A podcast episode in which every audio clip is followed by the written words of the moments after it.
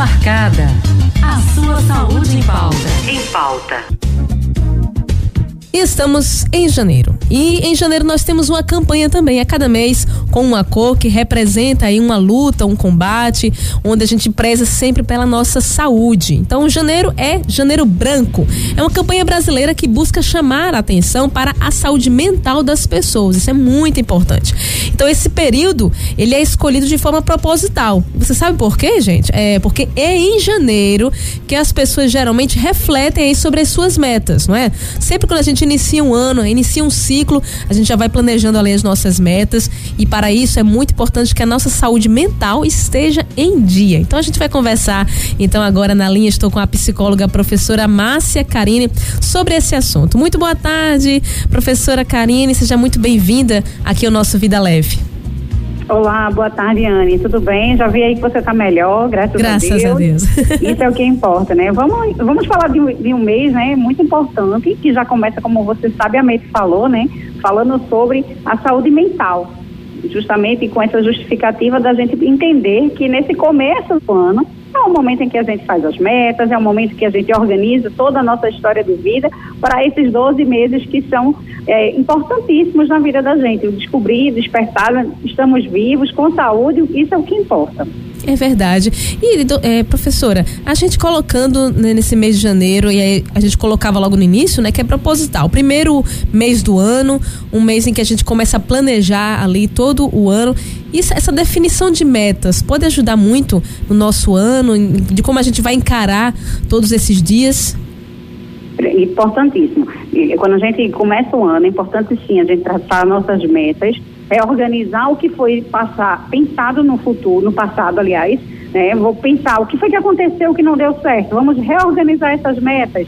Vamos otimizar para algo que eu consiga resolver durante esse ano que se inicia, tá? Não adianta fazer metas que você não vai cumprir.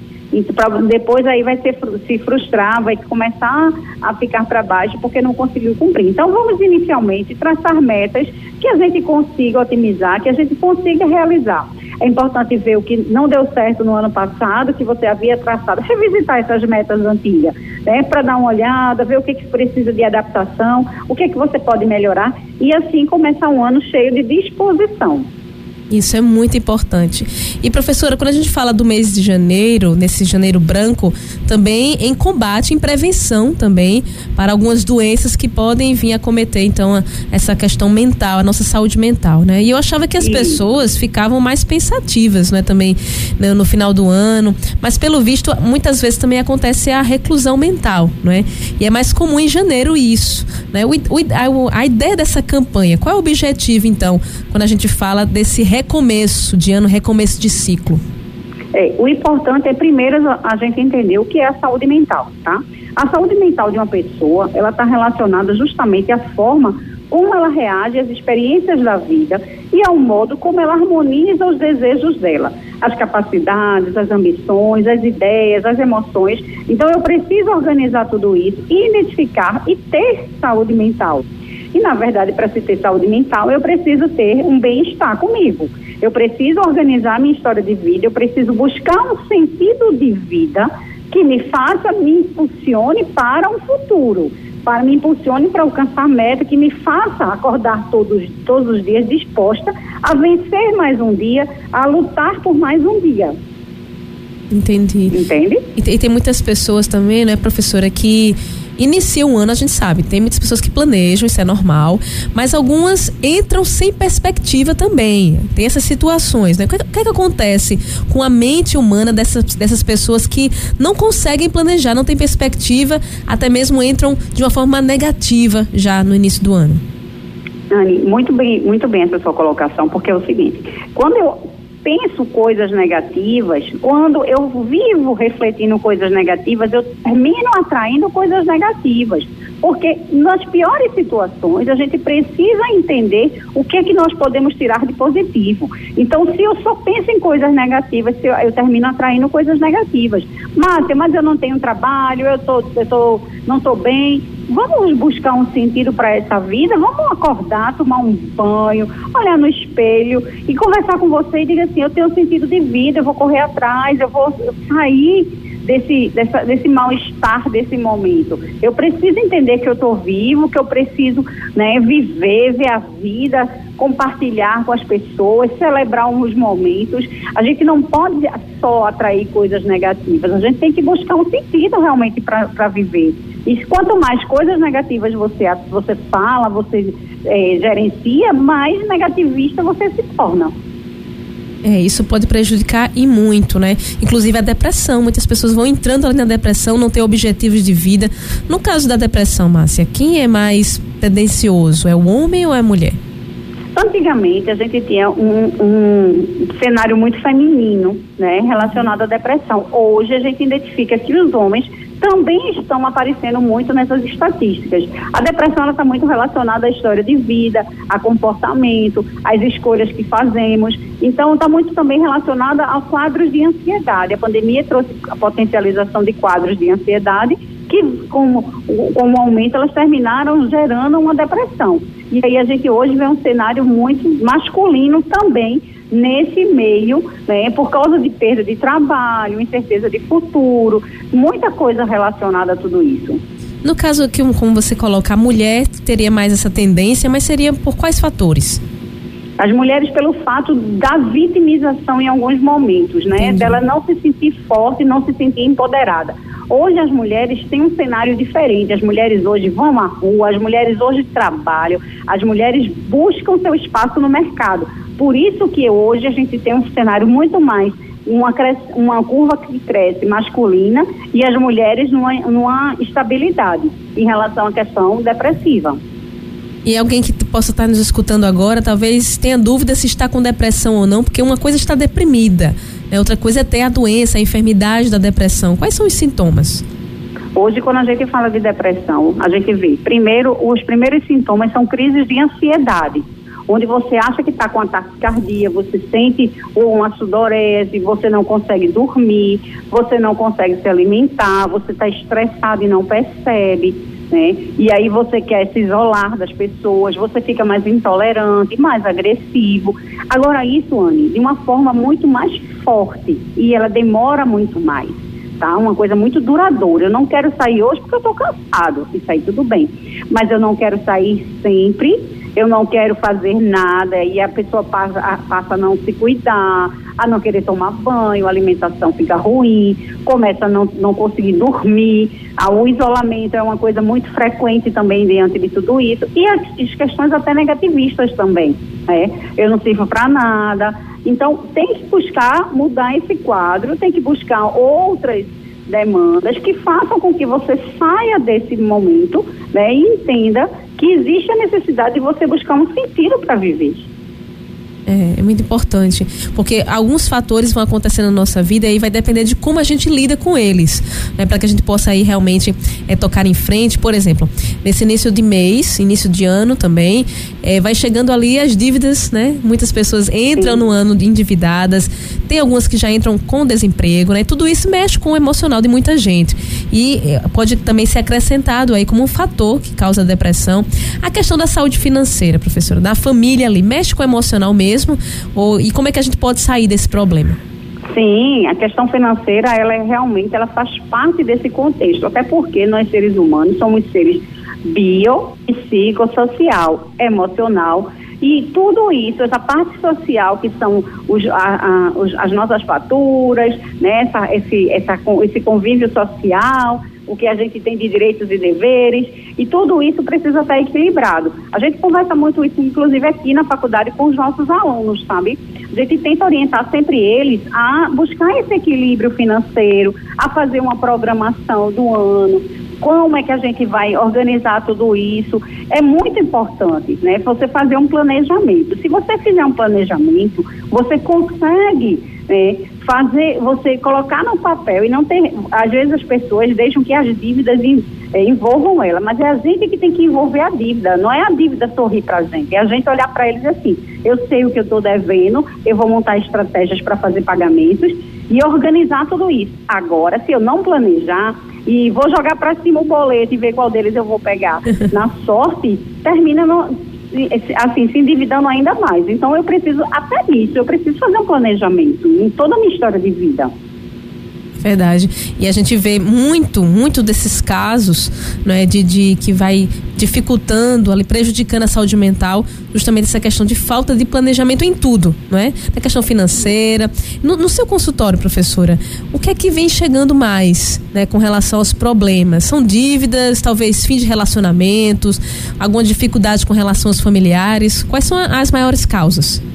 A gente hoje tem a questão da depressão muito voltada, desorganização familiar, uma nova reestruturação, porque a pandemia ela juntou muito as pessoas, né, mas ela também trouxe algumas incertezas e que se essa família não estava ligada a 100%, né, de, aquela cordinha de caranguejo, todo mundo junto, meio que balançou essa estrutura familiar. Então a gente hoje vê casos de depressão muito vinculados, a, muito vinculada a essa questão familiar, né, a falta de, de apoio, né, então tudo isso gera e potencializa uma crise de ansiedade, as incertezas de mundo também, a questão de eu não sei como é que vai ser o meu futuro profissional. Então, hoje a gente no consultório recebe muito casos, muitos casos relacionados à depressão, família, ah, muito ligada à família, mas também ligada à vida profissional. E tem também um item que é bem interessante, professora, que acontece muito com as pessoas, inclusive também no início do ano. A questão da culpa, ou remorso, a gente pode dizer assim, não é comum as pessoas fazerem as suas avaliações, e aí nessas reflexões, às vezes, elas se culpam por alguma coisa que não fizeram, não é, que não tem mais condições de fazer, não é? Passou o ano, agora é outra oportunidade que a gente tem.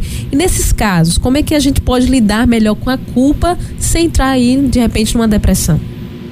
E aí eu vou dar uma dica no caso, tá, Anne? A gente faz o seguinte, a gente tira o nome culpa e a gente diz assim, vamos replanejar.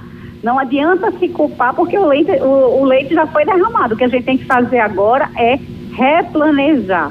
Quando a gente visita o nosso plane... revisita o nosso planejamento do ano anterior, vê as coisas que não deram certo, que precisam ser reorganizadas, isso não quer dizer que você é uma pessoa fraca. Isso não quer dizer que você poxa, vou me sentir culpado porque eu não consegui. Vamos fazer o seguinte, vamos reorganizar tudo isso e quando a gente às vezes precisa dar um passinho para trás, ai meu Deus, eu sou uma perdedora, eu sou um fraco. Não, você está pegando equilíbrio, você está pegando impulso para voar.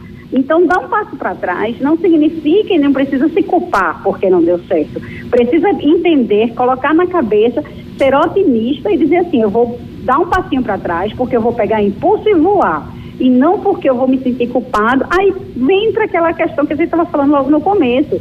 Né? Se eu me culpo, eu vou tendo o um sentimento negativista, eu só vou me colocando para trás. Não, vamos pensar que isso aí não deu certo por uma questão estrutural que a gente não conseguiu e que a gente pode tentar readaptar. Eu acho que é muito mais louvável desse jeito a gente entender que pode fazer. Agora a gente vai ajustar. Perfeito, perfeita dica, viu, professora? Isso é muito importante. A gente tem que ter essa certeza que a gente pode sim ter oportunidades. E a cada dia é uma nova oportunidade, né? Nessa perspectiva, professora Márcia, de saúde mental, o que é, que é menos danoso, né? Menos prejudicial, no caso, é sentir remorso pelo que não fez ou sentir remorso de repente por aquilo que fez, mas não deu certo? Olha, eu acho que o que, o que causa dano é quando você sofre né? Por uhum. uma coisa que não deu certo, que você não conseguiu, tá? Então, em vez de se sentir culpado, vamos gastar energia para reorganizar, né? Não se sentir culpado, não pensar em coisas negativas, vamos gastar essa energia, porque eu costumo dizer, Anne, quando você faz sombra para o outro, a sua grama leva sol. E aí você, a sua grama nunca vai crescer porque você está fazendo sombra. Então, em vez de você gastar uma energia fazendo sombra por uma para uma coisa que não deu certo, vamos tentar fazer sombra para aquilo que pode ser reorganizado, vamos reestruturar, senta, anota numa agenda, pega um ofício, escreve lá, olha, eu costumo fazer isso com meus alunos aqui da Uninasal de Psicologia, daqui de Paulista, a gente faz assim, bota a mão num papel, faz o desenho de uma mão e diga assim, cinco coisas positivas que você quer para o seu ano e cinco coisas negativas que você gostaria de descartar. Eu acho que é uma, é uma meio que lição de casa. Então bota aí no papel cinco coisas positivas e cinco coisas negativas. Na mão direita ali, o que vai para frente. E o que você não vai fazer mais, a gente vai descartar é justamente não levar para esse ano, agora que inicia, aquilo que não deu certo, mas levar uma nova perspectiva, né? Perfeita dica, professora. Gostei muito. O nosso tempo está acabando aqui, infelizmente, mas aí então eu quero. Que, que pena mesmo. Mas que pudesse então deixar as suas considerações finais, inclusive é, dando aí de repente a senhora falava de mão, né? Mão tem cinco dedos, então cinco dicas aí de como é que a gente pode cuidar da nossa saúde mental para que a gente chegue no final do ano com essa saúde, porque a gente sabe, né? Ainda estamos em tempo de pandemia, né? Muitas Sim. pessoas ainda estão é, sendo, é, como é que eu posso dizer, influenciadas negativamente, sobretudo profissionais de saúde, né? Vivenciando, a gente vê muito esses relatos, vivenciando novamente, né? Com essas ondas que vêm chegando, essa estafa mental, acredito que eu posso dizer uhum. assim. Então, cinco dicas para a gente levar, então, a nossa vida mais leve. Tá, primeiro eu quero agradecer a você pela oportunidade aqui no programa, em nome da Natal Paulista aqui, do curso de psicologia, e dizer para vocês umas cinco dicas que eu acredito que sejam fundamentais para a gente ter uma vida mais saudável e pensar na saúde mental, tá? Porque a gente não pode falar só de saúde mental em janeiro, tem que ser de dezembro a janeiro sempre, né? Isso. né? Então vamos lá. É, melhorar a gestão do seu tempo, planejando, tá? Convive mais com as pessoas com as pessoas que você ama, esteja mais perto dessas pessoas. É, pratique atividades físicas, né? faça uma caminhada, vá contemplar o mar, faça uma caminhada ali na beira da praia ou numa praça perto da sua casa, mas pratique uma atividade física, né? Tenha momentos de lazer, priorize uma boa noite de sono, cuide da alimentação, terminei dando um pouquinho mais, mas são coisas importantes para que a gente possa ter uma saúde mental e garantir que a gente tenha sucesso de janeiro a dezembro. Amém. Eu gostei muito porque dessas dicas aí todas eu já estou cumprindo, então acredito que, vai dar boa. certo. Que bom, professora. Eu agradeço pela sua atenção aqui dispensada sempre, aqui é o nosso programa Vida Leve. Muito obrigada. Também a gente deseja para você um ótimo, né, início aí de 2022, um ótimo ano e muito obrigada sempre. Eu que agradeço, obrigado aí também a, teu, a seus ouvintes, né, que são sempre muito participativos. Acho que é importante porque a gente fala de temas importantes e buscando sempre a qualidade de vida do ser humano. Isso é que é o fundamental diante de tudo isso. Gente, acho que a gente faz o bem todas as vezes que a gente fala de coisas boas. Muito bem, muito obrigada, professora Márcia. Boa tarde. Boa tarde, obrigada. Eu conversei aqui sobre a campanha Janeiro Branco, que trata sobre os cuidados com a saúde mental. Já nesse início de ano, cuidando da nossa saúde para que a gente possa levar o ano inteiro de uma forma leve, aqui com a psicóloga e professora Márcia Carina. Você perdeu essa entrevista ou pegou aí pela metade? Lá no nosso site, daqui a pouquinho vai estar disponível no nosso canal de podcast. Então você vai lá, radiolinda.if.br, radiolinda.if.br e pode compartilhar então todos os nossos conteúdos. Thank you.